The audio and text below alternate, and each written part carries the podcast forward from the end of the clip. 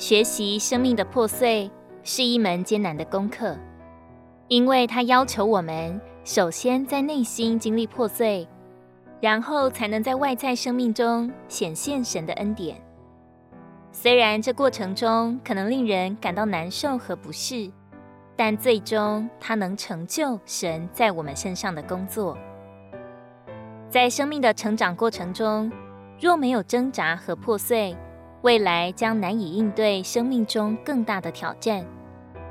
破碎的次序是先里面后外面，这是一个艰难的过程，但最终将引领我们走向得胜。破碎的目的不仅是为着个人的造就，更是为了建立宝贵的事物。借着生命的破碎，将会带来荣耀的盼望，正在成就永远重大的荣耀。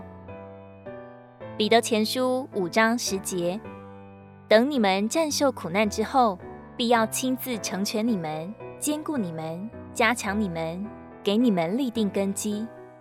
这应许表明，经历破碎后，神必亲自来成全、坚固、加强我们，使我们在基督的荣耀中显现，成为他最贵重的器皿。如果你喜欢我们的影片，欢迎在下方留言、按赞，并将影片分享出去哦。天天取用活水库，让你生活不虚度。我们下次见。